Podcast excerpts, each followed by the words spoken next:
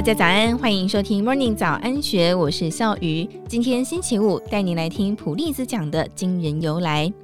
一八八七年九月二十四号，美国女记者布莱装疯进了疯人院调查，揭露可怕的酷刑，迫使政府拨预算改善病院。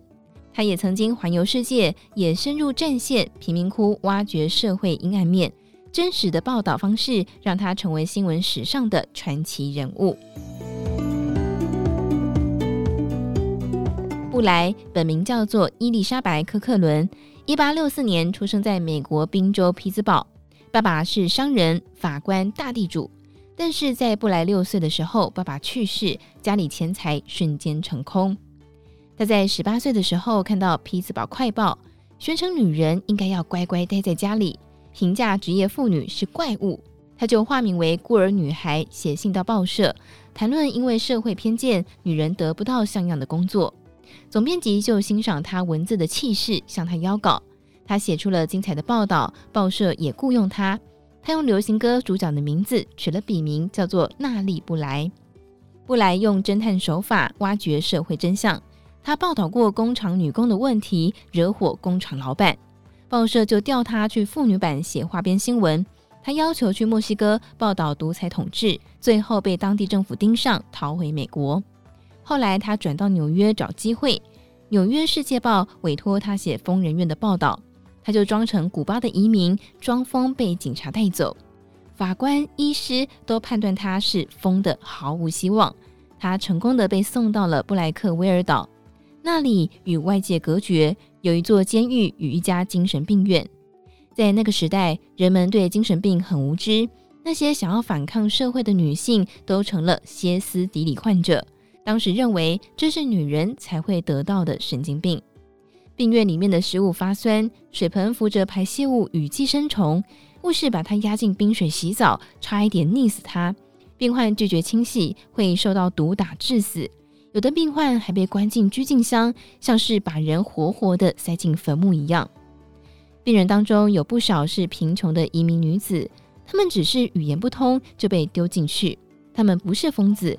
只是被社会所抛弃的正常人，住在那里比坐牢还要惨，因为没有办法证明自己没有疯。多数的病人一待就是数十年。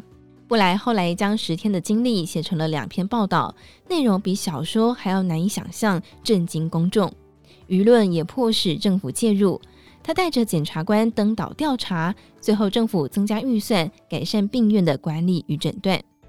这一次报道，他开创了秘密采访这种记者工作模式，正好满足老板普利兹想要推进的新闻方向。是的，现在的普利兹奖就是为了要纪念他而设立。报业开始聘用女记者，女性进入到社会新闻领域。一八八八年，布莱向报社提议要独自实现凡尔纳的小说《环游世界八十天》。纽约世界报用它做宣传，举办了一个比赛，猜他会花多少天来环游世界。一共收到了五十万个答案，等于是多卖了五十万份的报纸。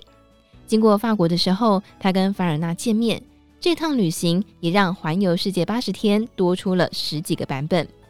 他最后花了七十二天，比小说快八天。